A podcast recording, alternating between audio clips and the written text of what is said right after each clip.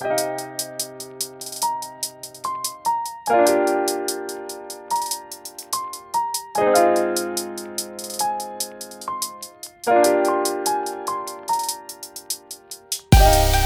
迎收听跳岛 FM，这是一份可以用耳朵收听的文学杂志。在这里，你将听到关于文学的一切，以及更多。用轻盈的声音装载有重量的语言，用鲜活的讲述赋予生活叙事的形状。和我们一起从一本书到下一本书，听见文学，阅读生活。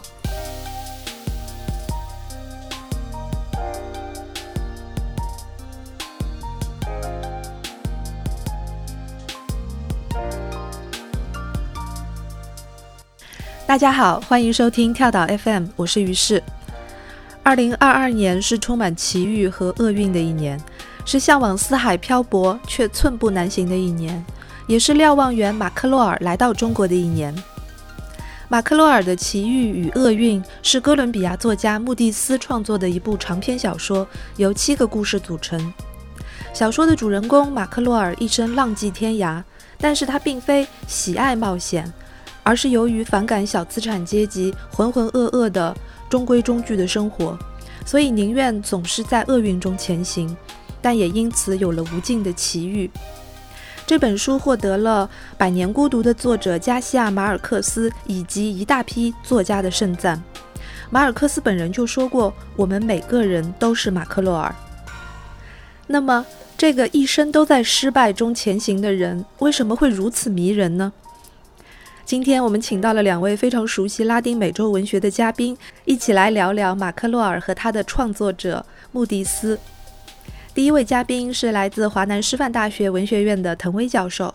跳岛 FM 的听众朋友们，大家好。嗯，我从事拉美文学的研究已经差不多有快二十年的历史了。嗯，我现在还有一个微信公众号叫海螺嘎拉戈雷斯。我这个公号也经常推送，呃，跟拉美文学思想、呃艺术相关的研究成果，呃或者最新出版的书籍，呃，如果大家感兴趣，也欢迎大家关注。谢谢滕伟老师。那第二位嘉宾呢，是来自澳门科技大学的陈叶华老师，他是毕业于科隆大学的文学博士。陈老师好，跳岛的听众朋友们，你们好，还有主持人和滕伟老师好。我一直做的是拉美文学中译方面的研究，嗯，觉得请两位来聊这部作品特别的合适，因为这部作品它真的非常的厚，一部大部头，而且在这个年代看起来有点不合时宜。就如果要请你们像一个完全陌生的读者来介绍它，你们会怎么来形容呢？呃，就之前在豆瓣上我看到有人说喜欢呃海贼王的，应该会喜欢这个这个故事。呃，这个点我倒是挺同意的。嗯 呃，我我是因为我一直一直我自己很迷恋这种就是呃云游四海、漂泊四方的这种呃水手啊这样的一种形象吧。呃，所以我我挺喜欢像是那个呃法国的那个漫画家画的七海游侠的这样的形象，或者说是。呃，星际牛牛仔里面的主人公 Spike 这样的形象，所以，我我有一次在那个就是在在法国玩的时候，看到了那个纪念，其实其实是纪念七海游侠的那个一本杂志，然后里面它有列出一些跟这个形象很相似的呃书，呃，其中有提到马克洛尔，呃，后来我自己是就是去了解了一下，然后有一次在书店就看到了有卖那个。呃，其中的一本，然后我就就买回家了。这个可能是我会跟呃年轻人推荐的一个点吧，就是说它可能会是你想要成为，或者说，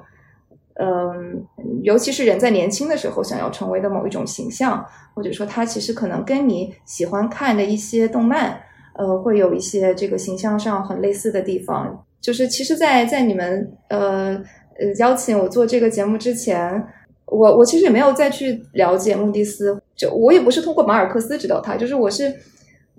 非常偶然的一个机会，因为我很迷恋这样的形象，我知道他。嗯，我昨天在这个给研究生上世界文学的这个精的作品精读课的时候，我就呃本来是讲这个布拉尼奥的二六六六，但是我就在讲二六六六的时候呢，就向他们。呃，推荐了穆迪斯的这个马克洛尔的《厄运与奇遇》的这这这大部头书。我说它是跟这个二六六六一样，是二十世纪呃呃西语文学当中最厚重的两部大书。呃，所以我觉得就是，嗯嗯，我们今天就像刚才主持人说的，我们都已经习惯了这种呃短视频。嗯，快文化，呃，一分钟介绍两千年历史这样的一种呃节奏，那好像在今天阅读就这样大部头的书，将近九百一千页的书是非常不合时宜的。但是反过来说，这样的书能够出版，呃，那个我们愿意来谈论它，也说明它是对我们今天的这样一种快节奏的和这种呃速食文化的这样一种抵制。所以我觉得，就是如果让我向学生推荐，我就觉得。就是说，能够拿起二六六六和马克洛尔本身是一种文化姿态，这是第一点。嗯，第二一点呢，我觉得提到拉美文学，大家就会知道《百年孤独》。可是如果让我说的话，莫里斯的这个呃马克洛尔七部曲，嗯，是比《百年孤独》更难懂，也对新手就是文学的阅读者新手很不友好的一本书。那么。呃，原因就在于，就是嗯，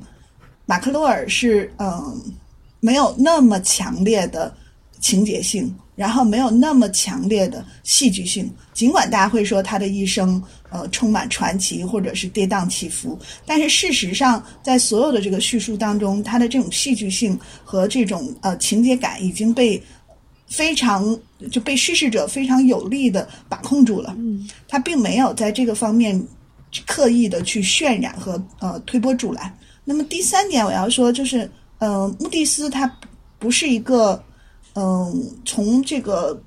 风格上来讲，他也不是一个完全的小说家。嗯嗯，如果就是大家那个就是开始读的话哈，就会知道，尤其是就是说，如果大家读呃西语的话，就会感受到他更像一个诗人。所以这个也是，就是在我们的阅读过程当中，会觉得，嗯，就是读这么一大部这个充满诗句、充满呃抒情性、充满这样的哲思性的呃作品，其实是蛮具有挑战性的。嗯，那我觉得就是说我特别希望那个，呃，我的学生们，包括年轻的读者朋友们，能够接受这个挑战。嗯嗯。希望大家不要以为滕伟老师是在劝退。如果年轻读者真的会很喜欢《海贼王》和《星际牛仔》的话，不如就是从他们的本质上面去靠近马克罗尔这个人物。但是我们要把他想象成为一个屡战屡败、屡败屡战，而且没有任何目的，最重要的是没有任何传奇的英雄主义色彩的那一种海贼王。嗯，话说回来，滕伟老师说的也很对。嗯，这个故事不是那么的有情节性，或者说它的情节不是那么的跌宕起伏。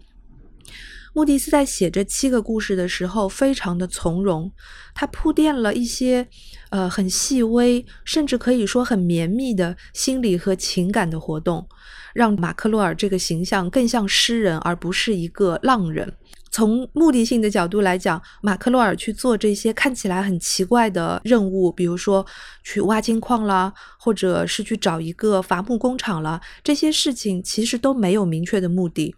甚至马克洛尔在接这些 case 的时候，就已经非常清楚的知道，有可能这一趟是白去的，或者说这一趟甚至是会送命的。但这一切都不影响他义无反顾地走上那一条路，这个恰恰是这个人物最迷人的地方。马克洛尔他形容他自己的时候，他说：“我坚信一切事情在做之前就已经无可奈何的失败了。我们出生时就带着战败的天分。”就你们是怎么理解这句话的呢？是不是他去做这些游走于呃法律啦、文明原始边界的这些非法的事情的？根本的原因在于这里呢。我我觉得要区分一点，就是说他不是，嗯，他那个天生杀人狂，或者是 就是他与生俱来的什么什么野性，或者是那个呃不安分的这种基因，所以造成他要嗯去那个呃过这样的一生哈。嗯，我其实那个倾向于认为，就是马克洛尔是一个。嗯，无政府主义者，某种意义上来说，他也是一个，嗯，呃，就是反人类主义者。对，就尽管他自己是人类，但是他，嗯，他在他这个，就是他为什么会选择走上这样的一条不归路？哈，就是一方面是因为就是那个他在那种现实的这种，不管是哪里。这种现实的统治的秩序之下，他没有办法生存。他不想过那种屈辱的，然后那个谄媚的，然后这个就是，但是但是好像那个呃安分的对这种生活，他不想过这种生活。那他就宁肯就是说那个刀尖上舔血哈，但是他那个有某种意义上就是我的生命我做主，我哪怕死在外头，但是这是我的选择。他某有某种意义上对自己生命的这种。嗯，把把握，最后我能够用来抵抗的是我的身体。我的灵魂，当我在大海上漂泊的时候，那个小船一蹬，爱谁谁，对吧？哈，就是你你们谁也管不到我，我想怎么生存怎么生存，我想跟谁用什么方式做爱就怎么样，你们没有办法用宗教的、道德的、伦理的、法律的那个什么呃语言的、文化的知识的这些东西来禁锢我。那这是我觉得他的一种这个就是自我选择，他不愿意过那样的一个某种意义上的安分的这。种生活，就是哪怕是穷，我也要自由自在的穷死在外头，我也不能做一个底层的这种安分的奴隶。他不，他不要选择这种生活。然后呢，另外一个就是，所以他是一个彻底的这个无政府主义者。当然，你也可以说他是一个嗯嗯国际主义者哈，就是他以他自自己的生命来实践着某种这种国际主义的 friendship，就是友谊的网络。然后到哪里，这些底层的。人们不管男男女女、老老少少，他们像这个一个真正的地球村里面的一家人，他们彼此守望，彼此这个呃帮助。但尽管是这样的话，它仍然是一个呃，就是对人类、对自己所在的这种这个这个物种充满了不信任感。对。因为他觉得，就是凭他们这些，这个就是他在他跟他同类的这些那个，呃，就是呃波西米亚式的这种游游游荡者的身上所感受到的，呃，这种呃美好也好，这种温暖也好，并不能够真正的拯救人类社会，因为毕竟人类社会掌握在那些。真正握有飞机大炮、握有这个地球资源，比如说能源、石油、铜矿、金矿，呃，这些人的手里，所以你会看到他为什么就是干点事儿那么难，因为哪里都是有主的。你要挖金子，你你也只能偷着挖，因为人家都是有主的，对吧？然后你要这个运什么货物，他们为什么走私呢？因为你不走私的话，就是那个他就全变成要为那些就是那个什么大公司啊什么什么去卖命，然后最后你什么也得不到，所以他永远是那个。在这个意义上，就是说，他觉得这种个人之间的这种短暂性的这个生命相遇的时候，那种温暖的时刻，并不能够真正。让他感受到人类社会是一个美好的社会，然后人类是有这样的一个美好的未来，他感受不到这个东西，所以他在这个小说当中，就是通过他自己也好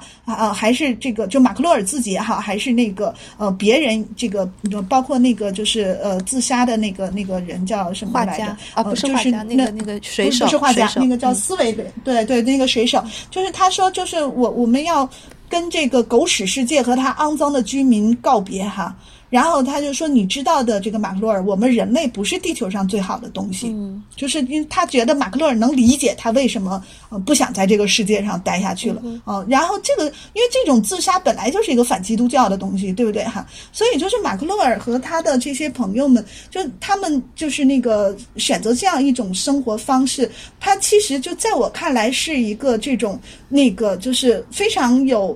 决绝性的这样的一种。”那个不合作的态度，嗯哼，嗯，就是就是我我不合作哈，我不要成为你这个呃统治的这个机器当中的任何一个齿轮和螺丝钉，嗯哼，嗯，就是他，我我就让我这颗螺丝钉就是掉下去，然后我就自己在外面滚来滚去，滚到尘埃里，但是我不要这个成为你的一个机器上的一个一个能够帮助你有效运转的这样一个零件，所以这是他的这样的一个人生的这样的一种一种选择。然后我觉得跟那个就是比如说，嗯，咱们那个各大平台就是另外一本特别畅销的中文小说，就是这个余华的《活着》。这活着里也有很多种死法，对吧？哈，就是那个福贵身边的人不断的去死，不断的去死，还有各种各样的原因死掉。就福贵身上给你一种逆来顺受的这种，就是不管命运怎么搓磨我，但是我都这样活下去哈。但是马克洛尔不是，他是就是那个。就是命运搓磨我，但是我也不会那个，就是向命运低头。我就是该怎么折腾就怎么折腾。所以它里面有一句话，感觉特别，嗯，就是能够打动我哈。他说，就是这个马克洛尔哈这个人在那么多各种各样的情感的废墟之间，他仍旧保持着他的良善，并且丝毫不矫揉造作。就我觉得，就是除了他的良善，他还保持着他的这种，就是那个跟命运硬刚，嗯，就是你不管你什么什么政府、什么环境、什么样的这个呃艰难困苦的条件、什么样的病痛哈、什么样的打击，但是就是我只要再出发、再上路，嗯，再去航行，嗯，我就还是马克洛尔。然后尽管就是我永远可能这辈子找不到。解救我自己的那个，嗯，解解药，但是我就一直要去找，一直要去找。然后我觉得就是，我们其实到最后不知道马克洛尔死了没有。嗯，前面有提到，有有有提到他，就是他已经就是已经提到了我至少三次马克洛尔死了是怎么死的。对，但是最后并没有就是那个真的告诉我们马克洛尔死还是没死。可是我觉得最后就是马克洛尔死不死不重要。对。为什么？因为他最后其实是那个他自己得到了拯救，对，就是那个小说的最后一步哈，最后一步，那个就是呃，这个贾米尔的出现，我觉得是那个这个小说，嗯，就是唯一的光和唯一的那个，呃，就是。呃，暖阳啊，就是因为他也说，就是那个贾米尔温暖了他，就是把他从那种呃无所依的这种混乱的这个呃无根所寄的这样的一个人生状态当中，这个带领了出来哈。是的，就是我他一生难以安定，难以让他的心灵得到片刻的这种宁静，是因为他在寻找某种嗯。自我解读或自我治愈，他一直在寻找这样的一个解毒剂或这样的一个一个解药，所以就是他到处去那个，就是每一个地方都去，每一种文化都去体验，然后每一个各种肤色的人都去结识，甚至跟他们有这种非常深入的这个身体的这种彼此的这种印刻，但是这些都不能够真正把他解救于水火。然后最终能够让他能够放下这样的一个就是呃执念的，是这个五岁的小男孩，是这个他一生最好的朋友留下来的这个呃血脉。然后他觉得他这个前面飘荡这一生，好像都是为了等待呃成为这个小男孩的没有血缘关系的某种意义上的父亲。好，我在这里补充一下，因为可能有一些听众还没有看过这本书，我就来小小的介绍一下。刚才我们提到的这个贾米尔是马克洛尔的《奇遇与厄运》中出现在最后一个故事里的小男孩，他是主人公马克洛尔的好朋友阿布都尔留下的一个孩子。那这个小孩子给马克洛尔带来了前所未有的一些温馨的瞬间和感受。回想马克洛尔和阿布都尔的友情，那么我们也会看到这两个人物有相当强烈的对照和对比。阿布都尔出生在穆斯林社区，嗯，其实背负着很多责任。总之，马克洛尔遇到了这个小男孩之前，已经漂泊了一生，也经历了好朋友一一去世的这些痛苦，也跟很多的女人有过感情，但是从来都没有留下自己的孩子。当然，这个我们从这个就是呃精神分析的角度来讲，呃，那个就是呃，他虽然跟那么多女人都这个有肌肤之亲，但是他从来没有真正的呃成了一个父亲。然后我们知道，就是说你不能成为父亲，这个就是一个男孩永远不能成为男人，永远不能面对自己的那个呃，就是被阉割的焦虑的这样的恐惧，就没办法战胜这个恐惧，就没有办法真正的长大成人的时刻。那么他终于在这个面对这个小男孩的时候，在象征意义上，这个终于成为了一个父亲，那也就可以好像这个短暂性的去治愈自己这样的一个呃所谓的这个就是呃终身的这样的一种。不安定的这种焦躁哈，那另外一个意义上来讲呢，我觉得就是这个呃，马克洛尔他的这种就是不断的要要要出去折腾，不断的要出出海，他又跟那个嗯，就是鲁滨逊是完全不同的，就是那个鲁滨逊是被一种巨大的这种去。去改造世界，去那个征服，去为我所用，去那个这个就是重建一个新的秩序，是那样的一个呃征服者，甚至就是殖民者的这样的一个。呃，形象，但是马克洛尔不是马克洛尔，尽管永远好像是行动上在朝外，其实他的内心是不断的缩紧的。嗯，这句话说得好，他其实在上了，嗯，很焦虑。他他其实不断的去朝外，但是他没有，他其实没有什么欲望。对吧？你你说他去挖金子也好，就是他也不在乎那些金子呀，对不对？然后他去那个贩运那些什么非法的什么东西，哪次也没看见他赚到大钱，而且他们好像也不把这个钱当回事儿，就那些都不重要，对于他的人生来说。那最后就是他在这个小男孩儿这里找到了解药。那么。呃，我我其实哈有一点，就是我我读到这个结尾的时候，我不知道就是你们的感受，就是我读到这个结尾的时候呢，我我就是第一时间我就被极大的治愈了。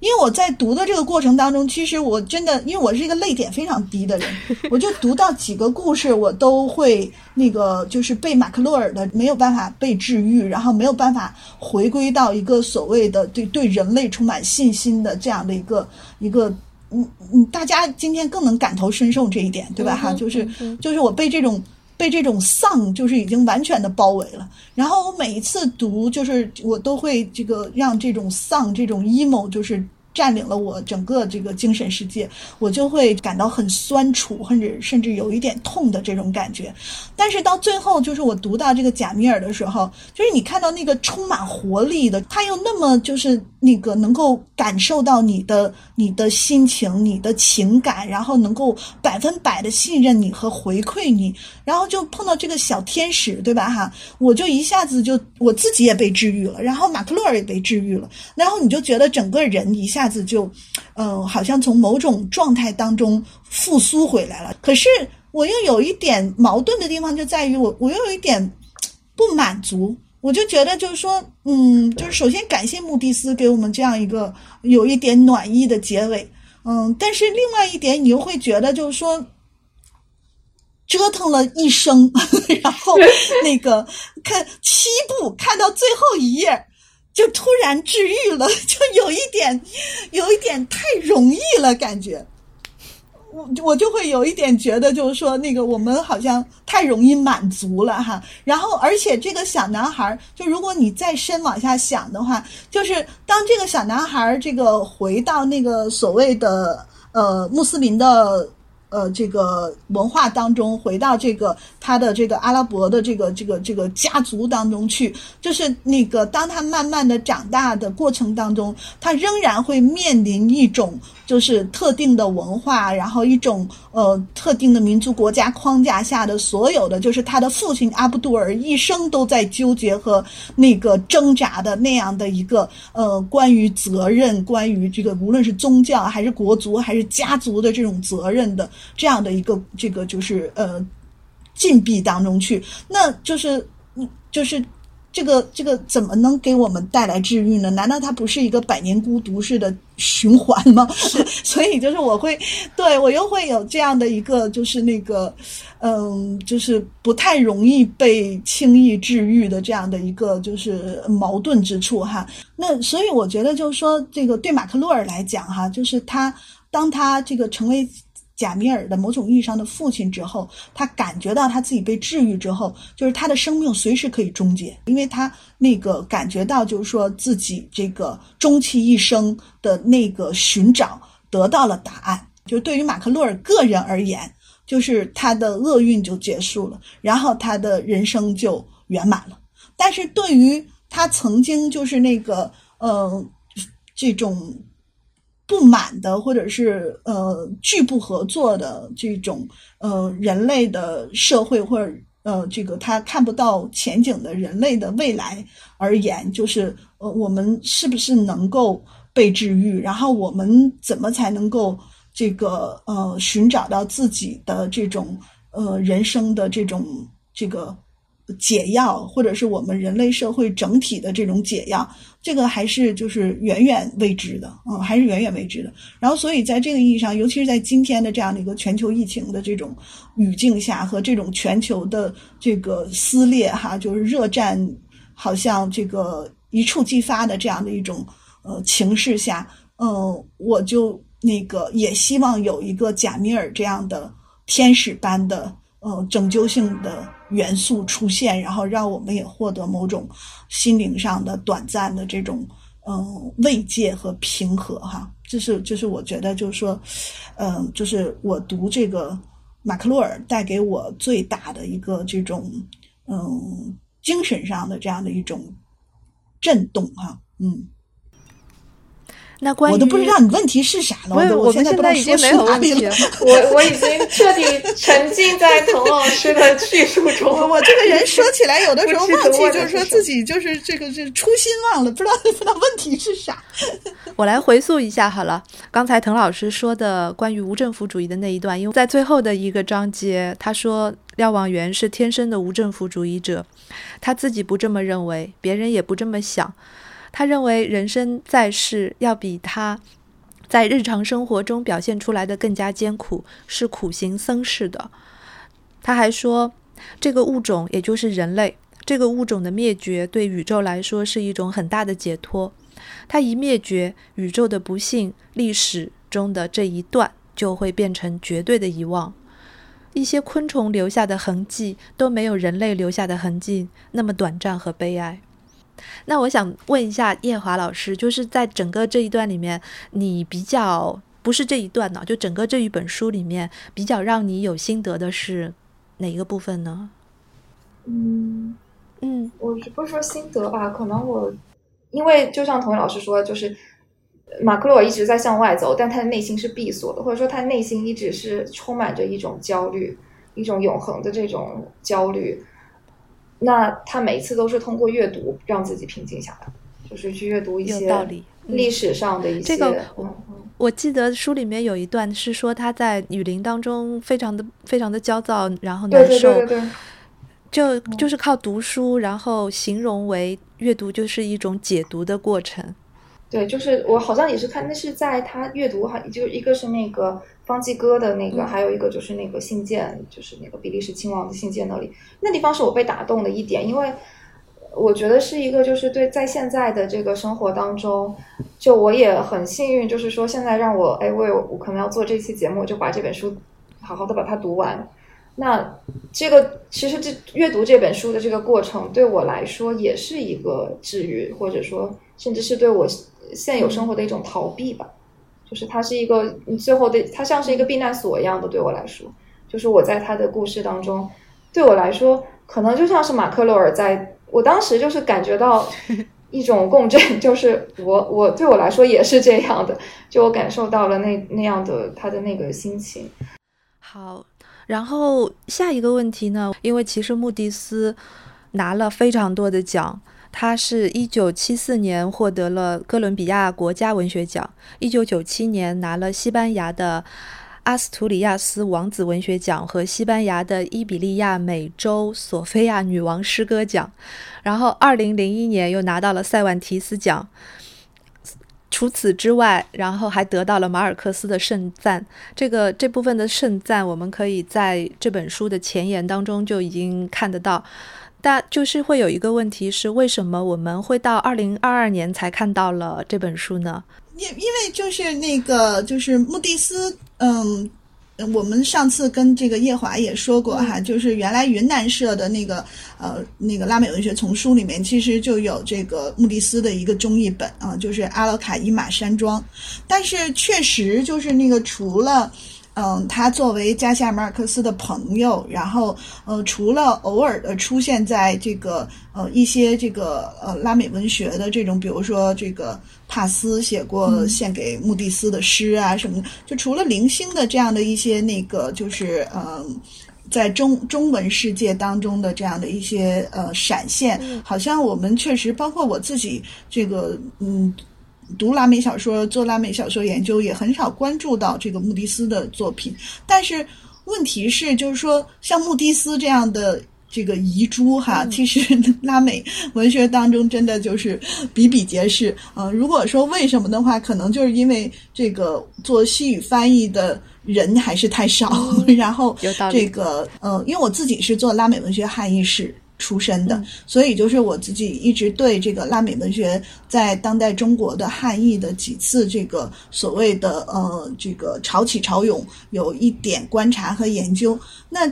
在新世纪所谓的这个拉美文学的新一波的这个热潮当中，说来说去也不过就是那个呃新经典重出了这个加西亚马尔克斯的。作品，然后比如说，因为巴尔加斯略萨的获这个获诺贝尔文学奖，然后这个带动了巴尔加斯略萨作品的这个呃重重重新出版，然后就是这个世纪文景对呃波拉尼奥的这种这个引进和这个呃呃推动哈。那其实除了这几个人之外，那个就嗯我们也不怎么常见，嗯就是普通读者他们关注。这个拉美的其他的作家，也就是说，呃，真正出圈的，呃，拉美文学的，嗯，这种巨匠大师还是比较少的啊，比较少的。那那个这里边就是说那个。嗯，最近几年有一些变化，比如说这个 Infante 又这个翻译老师那个又翻了他的这个非常难翻哈，就是那个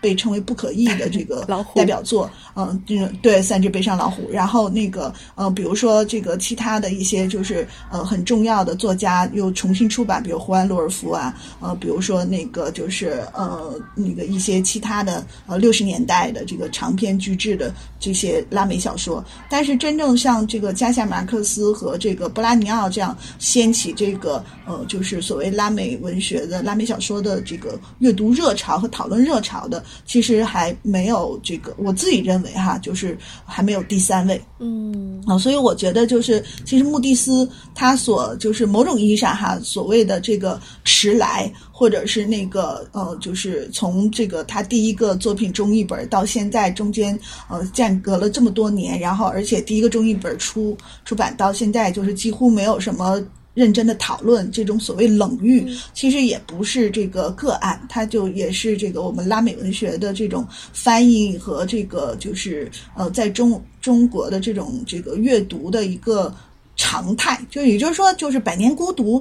和这个二六六六，它并不是拉美文学这个汉译的这样的一个常态，他们是那个就是，呃，就是。非常这个奇迹般的热度哈，它跟这个嗯，就是穆蒂斯的这种，我觉得就是不太一样啊，不太一样。当然，我也希望穆蒂斯能够这个掀起穆蒂斯这种所谓穆蒂斯热或者穆蒂斯旋风哈，就我们一起努力。好，因为我之前也是有去采访过一些编辑，就是呃，我觉得就是说，我们讲说文学的翻译的这个整个呃。翻译跟这个传播的这个机制，比如说现在有的研究者，他就会去说这个，呃，在这个文学翻译的当中，文学市场当中，他们会用到 gatekeepers 守门人这样的一个词，就是说，呃，他们就是用来形容，比如说像是，比如说就是文学杂志的编辑，比较有影响力的文学杂志，像 Granta 这样的杂志，呃，或者说是可能像 World Literature Today 这样的这些网站。呃，或者说是文学节，那么他们都会起到一些决定性的作用。还有就是他们自己编辑的网络，呃，然后以及比如说是这种呃大学教师、研究者，嗯，这些编辑会跟研究者的翻译者是有一些来往的，或者有可能是翻译者他自己主动提出。还有就是书探，啊，他们都会跟编辑去联系。那也有可能就是说是他们推荐的。还有一个就是，我觉得有一个现象，像滕文老师说的，就是呃，拉美文学的其实主要的这个呃汉译的过来的一些作家跟作品啊，它的主流不大火。实际上大火的这些像马尔克斯、略萨、这个波拉尼奥，其实是个案。嗯，还有之前比如说聂鲁达，嗯，我觉得就是除了我们讲说呃，有一些作家是。呃，没有被翻译，对吧？有些作家直接是这个消失，或者说是呃，就是缺席在这个名单当中。当然，还有像穆蒂斯这样的一个他已经被翻译，但是被隐身的作家，就是比如说有的作家他被翻译过来了，但是可能那个出版社他是不怎么做营销的，那他就没有这个就是真正的大这个大火起来，或者说是呃。就是需要，就是这是一个市场，对吧？很呃，市场为王的一个时代，我觉得可能这也是一个非常呃遗憾的一点。但是，所以要做这样的播客。如果从这个翻译和这个呃，就是推广的角度来讲的话，我想起这篇文章还传阅的蛮多，叫做《拉美文学爆炸六十年之际》嘛。那么，在这个六十年之际，我们其实要想的一个问题是：这个拉美文学，他们这这么多的作家，他们有共性吗？他们一定要被封封在这个魔幻现实主义的这个 tag 下面吗？所以，我们其实多看一些这样的作品，才能回答这个问题。然后，我觉得穆蒂斯的写作给我的感觉，其实并没有那么的拉美性。嗯，怎么说呢？就是比如说那个。比如说，他没有玉米人那一类的这种神话、神话的植入，也没有过直接描述过的，就是没有直接描述过革命政治或者是政变，也没有聚焦于是呃印第安的土族文化，也没有去写很实验性的那种哈瓦那的艺术圈的故事。然后他也不像波拉尼奥是针对一个专制的政权和知识分子生态去写的，然后他也没有博尔赫斯那种。有文字癖的那种诗意，也不像聂鲁达，因为聂鲁达 那个坚定的爱国主义精神实在是太厉害了，所以我就觉得穆迪斯在这么多的拉美作家当中还真的是很特别。所以我想问一下两位老师，你们觉得他的这个拉美的特性强不强呢？就是所谓拉美文学爆炸的事情哈。嗯，呃，因为我自己那个博士论文就是做这个拉美文学在中国的汉译历史。所以那个就是我应该是比较早在中文语境当中去，嗯，梳理，嗯，甚至是解构掉，呃，所谓文学爆炸和魔幻现实主义这两个概念的。本身就是那个 a boom，这个后面这个 boom，大家一看就是它不是一个来自西语的概念。那么这个命名它是一个这个来自英文的命名，一个来自西方的这个眼光。那而且 boom 本身是一个这个象声词，就是砰的一声啊，对吧？那什么什么叫砰的一声？就如果人家说莫言获得诺贝尔文学奖，意味着中国文学要爆炸，我们肯定全中国人都要去抗议，对不对？就是你有什么资格说我是砰的一代？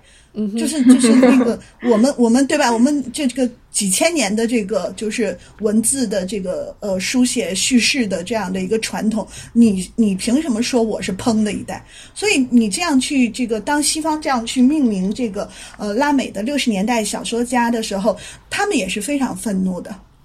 然后与这个就是同样那个嗯，就是带有非常这个不加掩饰的呃西方。中心主义和这个文明优越感的，就是这个魔幻现实主义，因为在他的这种工具理性的这种这个传统当中，他不太能理解，就是为什么什么毯子就上天了，然后什么那个灵魂都与我同在。他不能理解这样的事情，他觉得这些都是只有在梦里才出现，所以就才会有那个什么《寻梦环游记》，对吧？到今天，他们觉得那个是一个非常意志性的、非常他者性的这样的一个文明才有的东西。它不是不是不是我们这个就是呃呃理性主义的这种呃基督教文明的这个传统当中，因为因为他们自以为他们是这个历史的缔造者，所以他们不太能理解你们这些这个呃非他非他族类的这种。书写这种背后的这个文明的逻辑，嗯，所以他就认为你是很奇怪的，你你你好像不太能用科学来解释，所以你就很魔幻，呃，说白了就是你不太可信，嗯，所以我觉得就是这样的命名都是带有极大的这样的一种就是那个呃文明的这个。等级制的这样的一种命名，那其实拉美的六十年代小说家也好，就是以加西亚马尔克斯他们为代表的，包括这个就是呃再晚一些的这些那个作家哈，甚至包括后来的布拉尼奥什么这些，我觉得他们都是特别厌烦这样的一种命名，所以就所谓的这个 boom 或者 post boom 对他们来说都是魔咒，就都是你说你如果这个不接受这个魔咒。你就没有办法以一种整体的形象出现在这个全球文学市场当中，嗯哼，对吧？因为因为你们就是被打包，然后盖上一个 logo，这样才比较好卖，对吧？如果你光说你是波拉尼奥，或者你你是这个这个这个什么斯卡梅达，或者你是这个这个这个呃，就是普伊格，这不太好卖，还得本身欧洲人也分不清楚拉美那些这这个国家那个国家。但如果就给你们一个标签，这一打包，它就比较好卖。但是你接受了这样的标签，就等于你接受了一个来自那个西方的对你带有这种嗯，就是呃那个文化的这种嗯居高临下蔑视的这样的一种命名。可是你如果不接受，你就根本就不能够被他们阅读，因为他们根本就不看你们。所以这是他们的一个就是面面临的这样的一个巨大的这样的一个就是关于呃。写作的未来的这样的一个悖论和他们自己，就是作为一个呃，不光是他们，第三世界的作家都会面临这样的，就是第三世界文学的这样的一个困境哈。所以这是我觉得就是那个嗯，就是我们今天如果讨论拉美文学，还在那个就是呃嗯这个文学爆炸或者魔幻现实主义这样的这个呃这个标签下面来讨论，呃，真的就有点就是。对不起，拉美作家哈，所以我昨天那个还跟同嗯嗯学生聊起来，就说我说那个我就是呃从那个二十年前就开始那个说这件事儿哈，然后就是反对到今天，然后你会看到很多媒体还是就是捧着这两个概念来谈论拉美文学，真的还挺让人绝望的。这是一个没关系，慢慢的我们慢慢的在在在洗脑。嗯，第二一个我想说的就是那个嗯就是。嗯，所谓的这些，就刚才你说的这些作家，其实刚才你你提到的这些作家，他们并并不是一个代际，也不是一个呃这个所谓的圈层，然后也不是一种这个流派，也不属于一种风格哈。嗯，但是就是嗯，就是这也是我们要讨论这个所谓的拉美性的问题哈。嗯，就是有一点，我总是试图提醒，嗯。这个大家注意的就是，拉美之所以会出现所谓的这个文学爆炸，或者是拉美的六十年代的文学会突然以整体的面貌被西方所这个就是呃看见和阅读，并且这个就是传播，有一个很重要的原因就是六十年代的拉美是全世界的一个就是目光所向，嗯，然后因因为它是这个古巴革命所开开启的一个时代。因为他是这个切格瓦拉所这个呃，就是那个骑行和闯荡过的这个大陆，嗯，所以就是这是一个那那就是六十年代就对于就是拉美的古巴也好，这个切格瓦拉也好，对于哪怕是欧洲或者是那个呃美国人，都是一种某种意义上的一个文化文化偶像，嗯，那所以就是这里面的这种就是嗯那个政治背景，其实是我们。不能忽略的，也就是说，当年他们并不是因为他们的文学风格，呃，因为他们的文学理想，或者因为他们的写作的态度，嗯，而集结成一个所谓的作家群的，嗯，他们是因为呃，这个所谓的古巴古巴革命所召唤出来的这样的一个呃，就是拉美的知识分子的一个共同体，嗯。那么今天就是因为这种，就今天的拉美也不再是世界的目光所向，然后它也不再能够，也没有再提供这种就是呃全世界反叛文化的这种旗帜和这个偶像，然后所以就是那个今天大家就各自这个就是回归到各自的那种就是彼此割裂的、彼此断续的这样的一个所谓的民族国家内部的框架当中去谈。你是阿根廷作家，我是墨西哥作家，他是哥伦比亚作家，所以我们不一样。甚至我有的朋友他们拒绝谈拉美文学这个概念，他们觉得就没有什么拉美文学，因为谁跟谁也不一样。嗯嗯，所以就是在这个意义上来说，嗯，我们说穆蒂斯他，嗯，那个是不是够拉美？这个你要看把它放在一个什么样的这个呃历史语境和脉络当中去看。如果你放在这个就是，嗯，因为他写作他出道很晚。对吧？他他是就是那个一直跟作家是好朋友，对，就是加西亚马克思他们写作的时候，他在忙着这个营生，就忙忙着那个自己各种各样的这种琐事，嗯，然后等这个六十年代文学的这个呃热拉美文学的浪潮过去了之后，他这个快退休了，他才开始写哈。但是不管怎么样，就是他是从那个时代走过来的人，所以我觉得他的小说当中跟那个时代的文学，呃，有很深的这种那个互文性和这个就是一脉相承的这种精神性的连接。嗯他反倒跟他作品出版的这个同时代作家和作品之间的连接性不那么强。嗯，从文化殖民这个遗存的角度，那叶华老师呢？我是最近在备课，然后也是在看，就是这个帕斯的诗论，然后我去看，还是再去重温一些文学史的内容。那我可能就讲一讲说，呃，一个是可能在这个拉美作家是怎么看他，或者说他在这种文学史上面是给怎么样给他一个评价，就是说，呃，我们就把它放到还是放回他原来的这个原本就出来的这些这个语境下面。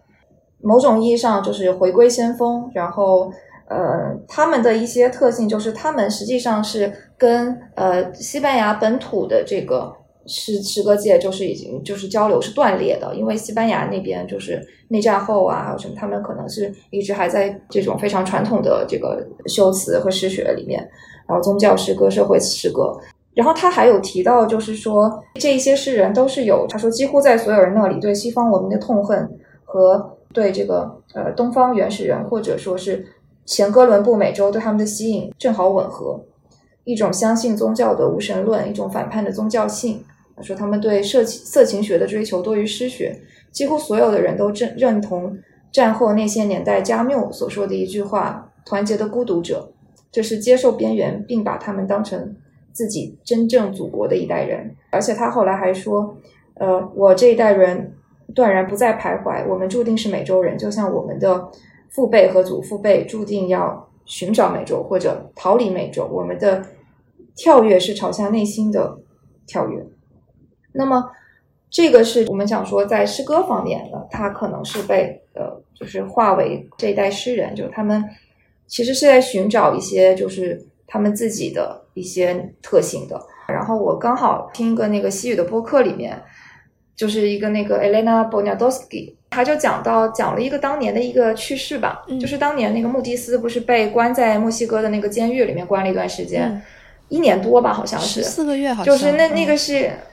呃，就是一个就非常糟糕的一个嗯地狱般的监狱吧，好像是。然后他说他当年他是还是当记者嘛，那个时候那个 Elena 他还是当记者，然后他跟那个路易斯布伦埃尔是好朋友，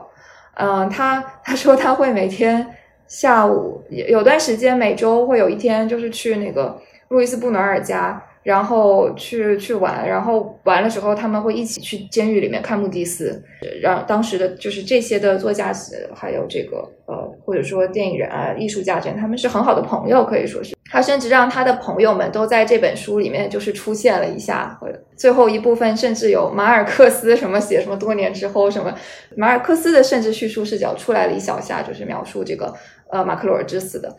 呃，然后这本书就是就是如果谈到这个拉美性这个东西，呃，我觉得其实大家讲到拉美还有一个关键词，就是除了魔幻以外，应该还是会想到那个暴力。那这本书里面。就是其实有多处其实是描写的是这种无处不在的一种暴力，呃，他的写作包括他自己人生的经历，我们觉得它是非常世界性的。就是它这本小说里面，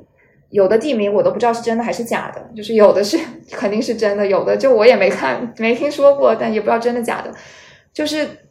什么人都出现过，什么人种、什么语言，然后这种包括就是地方全部都出现过，你会觉得它是非常世界性的，然后它甚至描述的是这种我们人类普遍会有的一些这种存在主主义的一些困惑，就它有它的这个普适性，但是可能呃，你硬要看出来什么呃拉美性，可能就是有这个，我觉得是暴力。嗯，我觉得暴力这一点我非常的赞同，尤其是在前第一个故事、第二个故事里面，你可以看到这个军队和武装暴力，嗯他们他们的这个这个这个非常恐怖而且突兀的存在。我记得非常印象很深刻的就是他在第一个故事当中的那个呃雨林，在雨林里面逆流而上，顺着一条河，然后在河边就看到了一个非常突兀的这个军事机构，这个建筑物它是处于一种精心维护的状态，而且是刀枪不入。就是穆蒂斯，我记得他专门写到了雨林并不神秘，但是与此相比，这些这些建筑物才是真正的突兀的、神秘的、危险的东西。所以，嗯，我觉得穆蒂斯的写法不是说像马马尔克斯那样，在那个小说当中，在几代人当中把这个暴力都直接的呈现出来，而是他用了很多的曲笔，就像你说的，是一种普适性的诗意的一种一种曲笔，他甚至不会去。解释说这样的一个武装暴力，这个前因后果是什么？他们究竟是什么样的一个部队都没有说，但是大家或者说拉美的人应该一看就懂。拉美之外的人可能不知道前因后果，但是也能够看得懂。还有你前面说到那个就是监狱里的那段，我觉得也特别有意思，因为虽然那个监狱很像地狱一样，但是在很多的场合里面，就包括马尔克斯也说过，然后这个这个穆迪斯也写过。在那个监狱里的那段时间，他说是最幸福的时光。我觉得这个就特别能够显示出来穆迪斯是一个什么样的人。就是他本身是一个外交官的小孩，对吧？嗯，从小就是跟着这个家里人坐着那个船，而且这个船是一半是载货的，一半是载人的那种，就不是很，不是很豪华的游轮。然后往返于欧洲跟哥伦比亚。然后长大了之后呢，穆蒂斯又在标准石油啦、泛美航空啦，还有电影公司去做过公关，做过记者，还当过电视台不电台的主播，还主持过电视上面的购物节目。就这个人，他做了很多的事情，但是好像没有一件就是这种营生的事情，没有一件是成功的。而且呢，这个人也很荒唐，比如说他在节目当中会会胡说八道，结果引得就是当时的会有一个观众吧，这个观众竟然就提了一把枪在街角埋伏要去打他，因为他这个观众以为穆迪斯在电视上面说的那一套胡言乱语是在给自己的老婆打暗号，就是这样的故事，我觉得也是真的 匪夷所思。至于他去监狱的那一段，是因为他挪用了公司的慈善的款项，然后呢，是因为啊他挪用公款，但是是去为了帮助一些就是所谓的堂吉诃德的一个事业，也就是那些被困的知识分子，结果就因此逃亡国外，然后又被抓住，所以才会被送到监狱。所以穆蒂斯本人是一个这样子的人。就像刚才滕伟老师说的，他前半辈子就一直在忙着这些事情，所以没有好好的坐下来写东西。但凡写过了一些小说，好像其中有一部他写完了之后给马尔克斯看，因为他自己不满意，他就把那份手稿给烧了。但是他把这个故事留给了马尔克斯，让马尔克斯去写，就是是这样的一个人。呃，我我是觉得我们一直在说大部头，然后我觉得可能会把读者给吓跑，因为有有些可能。呃，读者他一听到大部头就很害怕，嗯、呃，但其实这个我就是还有一点，我觉得想要说一下，就是这本书它完全可以，就是你把它当当成七个短片啊，对，也没有问题嗯啊，嗯。其实这个小说，其实就是大部头也没有必要一口气儿读完吧，就是因为它不是那种就不是像我们读那个网络小说哈，因为它特别的那个就是要要那个就是呃要吸引你，所以它要设计，因为它是一种城市化写作，它一定要设计，比如说几千字儿就要有一个小高潮，几千字儿就要有一个什么那个这个情节的这样一个转折。但是这种小说，你就像普鲁斯特的这个《追忆似水年华》，你不可能就是说这个我我给自己立个 flag，然后一个月之内一刷，对吧？一年之内三刷，它不可能是那样的读法。所以你像这个就是马克洛尔，因为你们那个试读本就给我寄了嘛哈，然后我当时就那个读完了两章就放下了，因为就又去忙别的事情了。然后前一阵的说咱们说要做这个播客，我就又开始拿起来，就是那个这个新的这个你们给我寄正式出版的版本，我又开始读。然后像那个二六六六，我也是读了，就是那个很久才就是读完，但是它不是因为就是那个好像就是呃读不下去读不完，是就是我记得那个就是戴锦华老师他在说他读二六六六的时候的感受，他就说就你读到最后几页你都舍不得读。因为你就知道，就是说，是马上就要读完，马上就要读完。对对嗯对，所以像马克洛尔，就是我读马克洛尔，就是我我也有这种感受，就是你读到最后的时候吧，其实我到贾米尔那个，我到最后几页我就不想翻了啊，因为我知道就是等待我的是什么了那样的哈，我知道等待我的是治愈，但是当我治愈了，我就被封闭在这个文本世界里，就是其实我就很很，因为它是一个完完。就是闭合的一个文本世界了，对吧？哈，就是你跟随着马克洛尔最后获得了治愈，然后你就留在这里了，你就好像可以那个什么，就是结束你的阅读了。感谢两位老师今天来参与我们的跳岛 FM，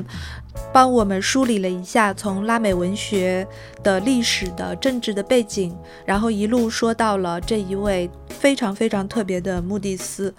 我们现在也能够明白，为什么马尔克斯说穆蒂斯飞了一辈子，飞的里程够绕地球十七圈。然后有一天，他决定一跃而下来写小说，没用降落伞就稳稳地着地。然后我们也能够明白了穆蒂斯自己所说的：“马克洛尔是我已成为、未成为和未坦白的一切，是我想成为、应成为，但不曾成为的一切。”希望大家都能够爱上这本书，叫做《马克洛尔的奇遇与厄运》。